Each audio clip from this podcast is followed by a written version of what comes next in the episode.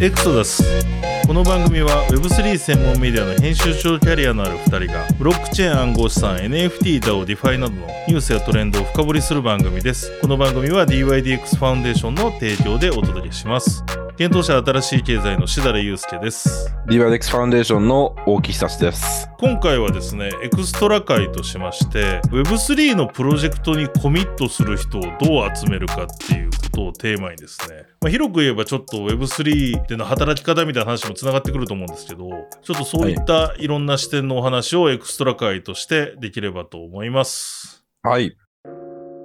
ということで、まさにまあ、今、大木さんもその Web3 のプロジェクトにコミットしてる人だとは思うんですけれども、はい。このあたりどうですかやっぱり課題感ってあるもんですかね、広く。ありますね。その、まあ、DYDX ファウンデーションは今世界でフルタイム、はえーい正社員が13名ぐらいいますね。ほうほう。はい。ただ、当然それ以外の方々の協力っていうのは必要で、えー業務請負いで契約する人もいますし、まあ、あとは代理店みたいな形で雇う場合もありますし、まあいろいろとね、方法はあるんですけど、やっぱり課題だなって感じるのが、はい。社員にはなってはいないんだけど、プロジェクトにコミットしてくれる人を見つけること、もしくは育てること。はいはいではすい。はい。で、やっぱりその、まあ、あの、僕、DYDX ファウンデーションに入って1年ぐらいですけど、はいい、かに、なんだろう、モチベーションを高めるかっていうことがすごく難しいなと思っていて、なんだろう、例えば業務請負いだと、あの、普通の一般的なイメージでは、特定のタスクがあって、はい。のタスクをしっかり、まあ、こなせばいいでしょと。むしろそれ以上やらないよ、給料以外のところだからみたいな。うんうん。そうそういうイメージがあるじゃないですか。はいはい。けど、やっぱこのクリプト業界ってご存知の通り、すごい動きが早いっていうのがまず一つと、DYDX エコシステムの動きは、その中でもさらに早いっていうなるほどなるほどなるほど。のがあって、うん。 業務請負いで、この業務を例えば向こう3ヶ月やってください、はい、どうぞっていうのってなかなか提示しづらいんですよ。そういうことか。はい。要は、業務共有だろうと、まあ何だろうと肩書きはいいんですけど、自分で、それこそ今必要な仕事って何かっていうのを、みんなといろいろな会話の中から見つけて、うん。もう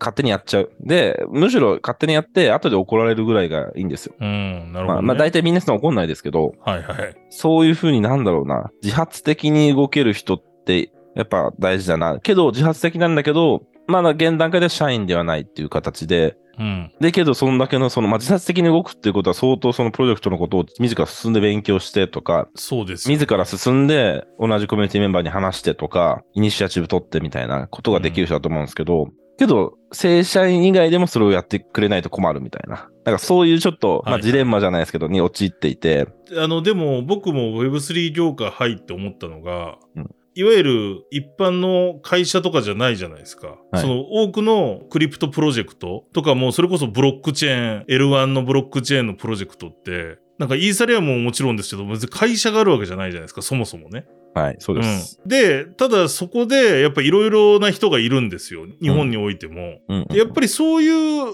人がいて、なんかその人が、まあ場合によっては社員のケースもありますけど、うん社員だったりその業務委託だったりいろんなケースがあるんですけど、その中には全然ボランティアみたいな人もいれば、なんかアンバサダーみたいな人もいれば、はい。ほぼやってることがそのもうカントリーヘッドみたいなことをやってるぐらい詳しい人もいれば、みたいな感じでなんか様々なそういう人に会ったなっていう印象、今までこの数年メディアやってて印象があるんですよね。だからこれ確かにクリプト業界特殊ですよね。普通のあ Web2、そうですよね Web2 企業だと、いわゆる社員です、契約社員です、インターンですのその3種類みたいな。うん。で、そうじゃない、なんかちょっとこう曖昧な人っていうと変な表現かもしれないけど、そういう人がなんか結構いっぱいいるなっていう。うん。うん。いっぱいいてはうん入れ替わっていったり、入れ替わらずにその人がなんかすごく、逆に先々そのプロジェクトのコアなとこに入っていくケースもあるし、みたいな。うん。うん、なんかそんな印象を持ってますね。その通りだと思いますね。で、やっぱりその、まあ、最初は、はい。その、プロジェクト側としては、まあ、アンバサダーって言葉出ましたけど、最初はまあ、そのプロジェクトが好きだっていうところを、まあ、見せてほしいということで、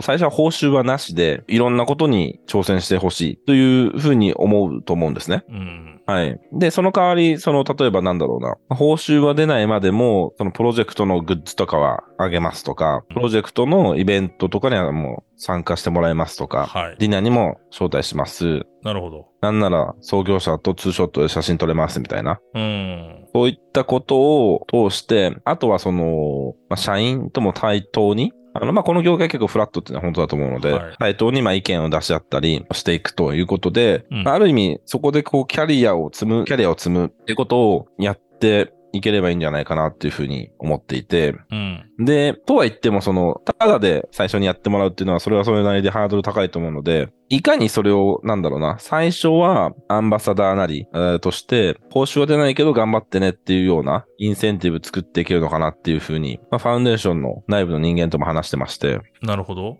で、やっぱり話に出てくるのが、バイナンスのエンジェルっていう、ほう。バイナンスエンジェルはすごい、まあ DAO ではないかもしれないですけど、はいはいすごい DAO にフィットする制度だよっていうのはすごく盛り上がった話でしたね。バイナンスエンジェルプログラムってやつですか。そうですね。で、まさに最初はエンジェルで始まるんですよ。ああ、なるほどね。で、報酬なし。イベントには招待されて、ディナーにも招待されて、グッズは渡されるらしいですと。で、バイナンスエンジェルのおそらくすごいところ、一番すごいところって、そのロールモデルがしっかりほう。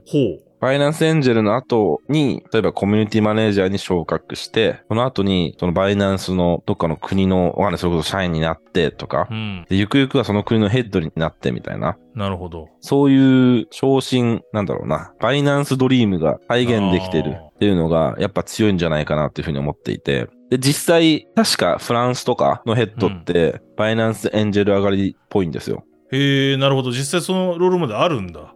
はい。で、そういう人が一人でもいるのであれば、今からバイナンスエンジェルになる人って、夢ありありますよね。確かに。単に、わ今のエンジェルの期間は確かに報酬なしで働くかもしれないけど、可能性あるぞと。要はエリートコースになるわけじゃないですか、ある意味の。まあ最終的にそういければね。いければもちろんでも、それは確約してるわけじゃ多分ないでしょうけどね。価格はしないと思いますね。はい。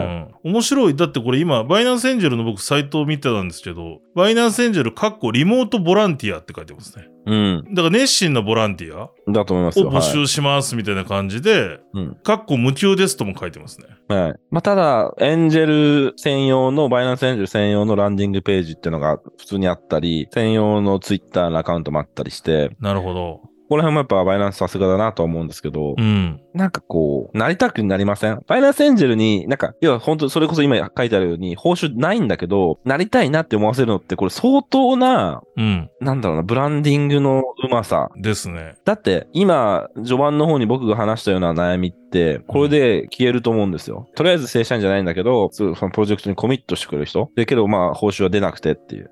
これはね、なんていうのかな。この制度すごいなっていうことで。で、DAO とは親和性が高いっていうのは、DAO っていうのはやっぱりその、今後は主主役はユーザーだと思うんですよ。うん、本当にファウンデーションでもないし、トレーディングでもないと思うんですね。なんで、こういうふうにまあ自発的なエンジェルたちが、こう、どんどん昇進していく DAO 内部で。例えば、うん、最初はデリゲートとして、わかんないですけど、例えば数百万トークンを委任されますとか、でその後に、そのすごいプロジェクト、DAO 内でのプロジェクトを任されます。予算が数百万ドル出ますとか。で、ゆくゆくは、まあ、あの、DAO の中にもサブ DAO っていう専門グループ多分出てくる、できてくはるいとはい。そのサブダオのメンバーになりましたとか、こうサクセスストーリー描ければいいなっていう気は、あの、すごいも妄想ですけどしまして。なるほど。あとそう、バイナンスエンジェルってあとその、仮にその途中でやっぱりじゃあ違うことしますってなった時も、レジュメに書けるらしいんですよね。ああ、そういうことか。バイナンそスエンジェルでしたっていう。職務経歴書的なことですよね。そうです、そうです。ね、それって結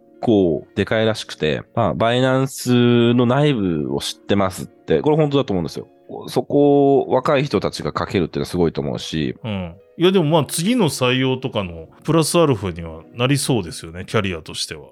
な特ると思にいます若い方とかではいあれば、なるなと思おいさますら。。だし、多分クリプトプロジェクト人足りてないところの方が多いと思うので、回ってないところの方が、たくさん仕事あると思うんですよ。で、いざやってしまえば、いわゆる日本の大企業みたいに、例えば企画が何重もチェックされて、何個も反抗されてみたいなことはまずないので、なるほどね。一人か二人いいねって言わせれば、もうできるんですよ。そういうことか。なんで、やりがいもあると思うんですよね、すごく。やる気ある人にとっては。うん。あ予算がふんだんに出るとかっていうのは本当プロジェクトによりますけど、まあそれは、まあただなんだろうな、それ以外のところでいろいろやり、やりようはあると思うので、うんうんまあバイナンスエンジェルからもっと学ばないとダメだなって思ったっていうことですね。いやー、でも面白いですね。今僕もこの応募の、なんですよ。まあ、いわゆるここから仕事をしたいっていうとこのフォームが今公開されてるんで見てみたんですけど、結構ちゃんとがっつり書かないとダメぐらいのうん。質問項目ですよ。まあ、言っちゃうとエントリーシートですよ。ちゃんとした。はいはいはい。うん、みたいなのをがっつり出さないとダメ。でもこれぐらいやっても変な話、応募があるからやってるんだと推測すると、まあ、さっきおっしゃってたみたいに、あとやっぱりその経歴にかけるっていうのも一緒ですけど、やっぱりそこブランドをどう作るかにも寄ってくるのかもしれないですね。うん。鶏か卵かの話じゃないですけど、とはいえね、そのためにも人は必要だったりもするし、うん。だから、大木さんの言ったようなロールモデルみたいな。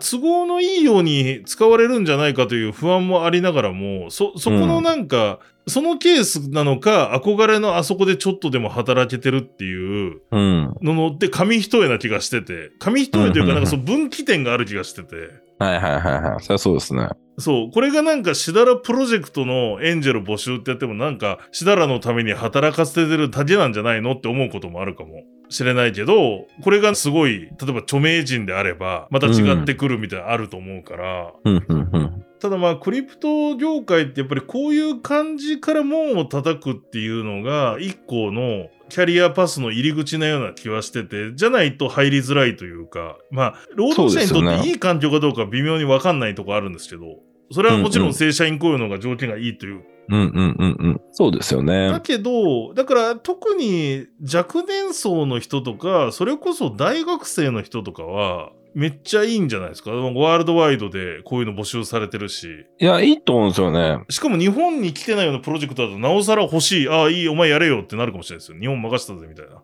そう思いますね。まさに今学生さんか、副業をうん。そうねで。少し始められるよみたいな若い方とか、まあ、はい20代、30代やっぱ多いらしいので、うん。そういう方たちは、こっから始めて、ね、クリプト業界進出への足がかりにするのっていうのは、ありだと思いますけどね。ありですよねう。んで、そこで学ぶことって、そのクリプト業界に行くのならば、次につながるとは思うんですようね。ん。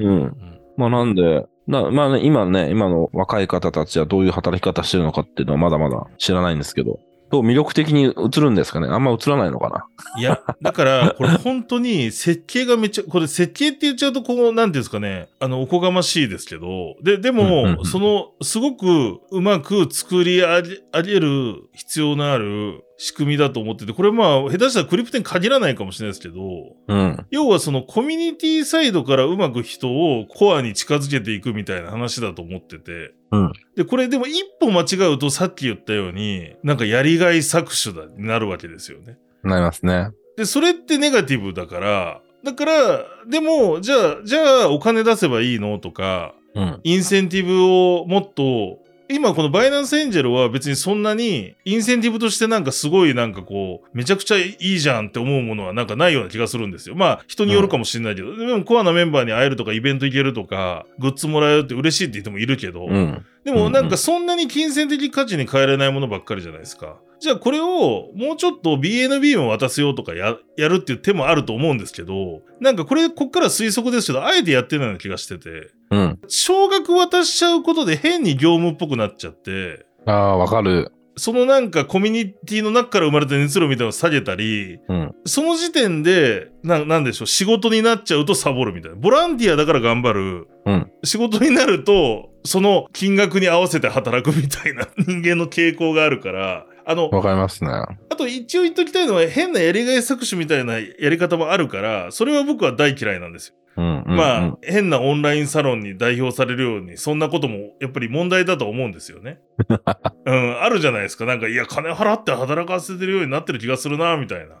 でも、全員がこういう働き方を選べっていう意味じゃないけど、ただ、まあうんとっかかりとしてはいいと思うし、逆に、やっぱりこれをす作り上げるのは、めっちゃ議論とか設計が大事な気がする。だからい。や、本当そうですよね。変に触れると本当危ないんで、うんうんうん慎重に慎重にでも組み立てないと。だからお金払えばいいってわけじゃないと思うんですよね。本当そう思いますね。そうなんですよね。お金払えばいいっていう問題じゃないっていうのは僕ももう体験しましたね。だから昔で言う、あれ、日本古来で言う、まあ古来じゃないですけど、いわゆるカバン持ちさせてくださいとか、はいはいはいはい、はい。弟子にさせてくださいみたいな、うんうんうん。マインドに近いのかもしれないですね。うんだかうんうらんやっぱりそうなるとカリスマ性とか、ブランドの力になってくるのかなとか思いながら。そのプロジェクトなそうっり、すフねァウンダーの。うん。やっぱりバイナンスはそこ強いっちゃ強いじゃないですか。CG えー、強いですよね。もっと平たく言うと、そこの T シャツとか着たいかみたいな話とかね。いや、まあそういうことですようね ん。そういうこと。一員になりたいかですよそね。うそうそうそう。あと大切にしてるんでしょうね。エンジェルたちを、アンバサダーたちを。うん。このサイトの説明文とか読むと、それすげえ感じますね。うーん。なんか最優先にしてますみたいなこと書いてるんですよね。それわかる。だって、最後に残るのって彼らたちですもんね。本当にその完全分散化したら。そうそうそう。だし、CZ が分散化に対してどん何を思ってるか知らないですけど、まあ DAO であるならば、ファウンデーションも将来的にはまあ消えますと。そう、ね。トレーディング社も消えますってなった時には、まあ彼らのようなエンジェル、まあアンバサダーたちが本当主役になる世界のはずなので、まあ彼らが一番重要ですよね。本当に。そうね。でも、エンジェル・ア・ザ・ハート・オブ・アワー・コミュニティって書いてますね。うん。エンジェルは私たちのコミュニティの中心ですみたいなことですかね。心臓ですみたいな。そうだと思いますね。まあ、DAO の場合は、あとこういう、さらに、バイナンスの場合は、すあの、中央集権的だから、それにおける企業が持つコミュニティは、って言いやすいけど、うん。 DAO の場合はさらに複雑化し、あの、向いてそうですけど、複雑化しますね、あと。なんでかっつうと、DAO メンバーもいるわけじゃないですか。 DAO のコアメンバーも。コアメンバーもいるし、とりあえずトークン持ってるレベルの、なんかライトメンバーもいるわけじゃないですか。ああ、そうですね。もう投票はデリゲートして任せるよ、ちょっとお金欲しいだけだよ、みたいな人もいるわけじゃないですか。うんうんうんうん。なんかそそうですねの間みたいな感じすんだよな。だからそこをどうやってコアメンバーに持っていくかみたいな。だからまあ、確かに大木さん言ってたようにキャリアパスをちゃんと示すってことなのかもしれないです。そうですよね。た多分そうだと思いますね。どういうサクセスストーリーが考えられるのかっていうところは作ってあげないとですよね。いや、でもここら辺はね、本当に難しいなと僕も感じてます。うん。一回、一個作っちゃえば、まあ、後がどんどん入ってくるとは思うんですよね。そう。ちょっと違いますけど、僕の本業の方でも苦手な部分でありますね。この、こういう設定が。は例えばメディアとか、あとは別にメディアに限らないですけど、企業によっては、ボランティアの使い方めっちゃうまいとかあるじゃないですか。で、例えばはいイベントやるんだけど、ほとんど実はボランティアでやってもらってるんですよって、結構聞きませんこのクリプト業界で。で、T シャツみんなに配ってみたいな。なんかね、僕苦手なんですよね。なんかそれはお金を払いたくなっちゃうし、うんうん払わないと不安な気もするし、うん。僕もそう思ってました。そのお金払ったら、うん。向こうはプロとして動くべきだって、どっかで思っちゃってるんでしょうね。でしょうね。でも意外とお金払って揉めるケースもあったりするし。払っても思えるし、お金払ってない人の方が、ボランティアの方がコミットする人がいたりするじゃないですか。うん。これ、何なんですかねその人によりますって言われたらそれまでなんですけ ど、俗人的な問題でもない気もするんですよね。うん。やっぱ設計の仕方、その。いや、だからそこのなんかう、うまさみたいなものとかがある気がするから、確かにそれ以外にも、イーサリアムとかも、まあ、イーサリアムはブランドが強いですけれども、やっぱりなんかうまいなって思いますよね、毎回。そこら辺の使い方。っていう印象はあったりしますね。そうっすよね。イーサ東京とかも結構ボランティアとかもいたみたいですしね。うん。なんかあそこの一部になりたいって思うんでしょうね。私、例えば、イーサリアムファンデーションがやってる、今ファンデーションじゃないかもしれないですけど、イーサリアムの公式サイトって結構めちゃくちゃ充実してるんですよね。うんうんうんでもあれ。も基本日本語翻訳とかはボランティアなんですよね。そうなんですね。そう。で、だからページによっては英語しかなくて、ボランティアで誰かやってくださいみたいなこと書いてある。うん。下に出てくるんですよ。僕ね、やろうかなと思ったことあるんですよ、実は。おー。別にこれお金もらえないけど、まあイーサリアムと英語の勉強にはなるしな、みたいな。はいはいはい。で、なんか結構やれば、俺、あれ書いたんだよって。うん、そうそう。まさに駆け出しだったイーサリアムファウンデーションのローカリゼーションしましたってウェブサイトのそうそうそうそうい。や、もうすごいじゃないですすごか。いですよね。L2 の部分僕全部書いてますとかそれね書き。ました。あのページ書いてますとか。うん、そうそう、ローカルで言言えますね、全然。そういうことなんだろうな。まあだからちょっとこれ聞いてる特に若い人たちとかは、あとはなんか副業したいけど、意外に副業禁止だけどみたいな日本の会社もおすすめかもしれないですね。だからお金出ないから。としたそらうですね。うんそうなんですよ。趣味としてそう最初やっていただければいいんじゃないかなっていうふうに思いますし。うん、決してなんか僕らが今今日の話でなんか安く人を使おうと思ってるわけじゃないんですよね。なんか最適なコミュニティにおけるこうなんつうんですかうん。冒頭のテーマでも言いましたけどなんかコミットする人どう集めるかってところでそうなんです一よ。筋縄ではないかなっていうちょっと答え今日答え出ない議論だけど、うん、そう。経験値的に金を払えばコミットする人が得られるというわけでも、どうやらないようだと。 うん、どうやらないようだと。いうところなんですよね。わかんない。特に、これ Web3 得意なのかどうかは知らないですけど、うんまあその Web3 と業務請負っていうのがマッチしてないのかもしれないですね。もっとこう、アメーバのように動く人が好きというか、こう、あアジャイル、もう柔軟で、ーうんもう調整がもう一日単位で聞く人。うんうん昨日言ってたこと忘れて今日こっちフォーカスしてみたいな。なんならそれを指示出す前から気づいてもうやり始めてますみたいな。でもそれってある意味社員ぐらいの仕事ですよあ、そうですね。ね。でも逆に社員だと相当給料払わないと取れないんだよな。そのケースだとね。そのケースだとそうですよね。ちょっと条件悪いと違うチェーンに行くぞみたいな話し出すわけじゃないですか。はいクリプトの プロジェクトの行くなんか。うん。いや、面白いね。ね、ほんほんと面白いですよね。だからそこら辺にトークンとか絡んでくるとまた変わるのかもしれないような気もするし、うんうん、うん。なんかバナンストークン的なものの価値がみたいな。はいうんなんかでそもの通りですねそうか、このバイナンスのやつは非常に、あ僕あんまり知ら注目してなかったですけど、結構評判いいんですね。これ、評判いいですね。いろんなとこでいい評判聞きますね。ちょっと研究したいな。うちだって、新しい経済だって別に人全然足りてないので、ニューエコノミーエンジェルやりたいですよ。おおで、誰も来なかったら、こう、ブランド力のなさに落ち込むみたいな。そんなことはないですよ、多あと、 あと、エクソダスエンジェルも将来やっても分。いいエかクもしれなソい。ダスエンジェル。なんかけど、これ、いいですね。うん。エクソダスエンジェル、エクソダスエンジェル募集しますよ、 僕は。その、募集しましょう。はい編集してみたいとか。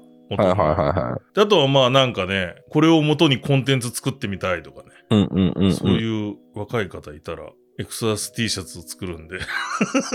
エクソダス T シャツも作んないとですね。はい。イベントにはもちろん呼びますし、僕としだらさんの飲み会にも招い待しや、ます。招待します、招待します。全部おごり特ます。別なアクセス普段できるかもしれないけど、美味しいところで全部おごりまおす。ごるし、はいこの放送に載せれないオフレコ話はいっぱいしかしないと思います、多分。そうむしろ結構この放送で踏み込んでる方だと思いますけど、うん。さらに踏み込んだ話を聞いやけが聞けるっていう。 1時間ぐらいカットしてると思ってもらったらいいと思います。聞いてる人。な、さらに ね。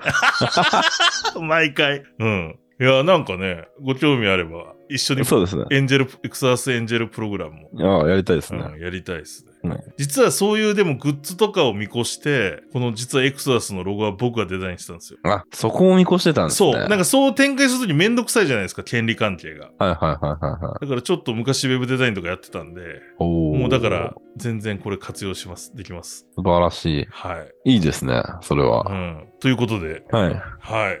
じゃあちょっと話が行ったり来たりしましたが、これははい。ちょっと答えがない話かもしれないですけど、なんかまあ、もう本当にね、なんかね、でも課題感伝わればと思いますし、そうですね。うんもやもや僕もしてますが、はい。なんか逆 に、あの、こういったことに俺話せるよみたいな人いたらね、ゲストに来ていただいて一回話してみたいそうですなぁなんて思いました。僕もそう思います。ぜひぜはひ。い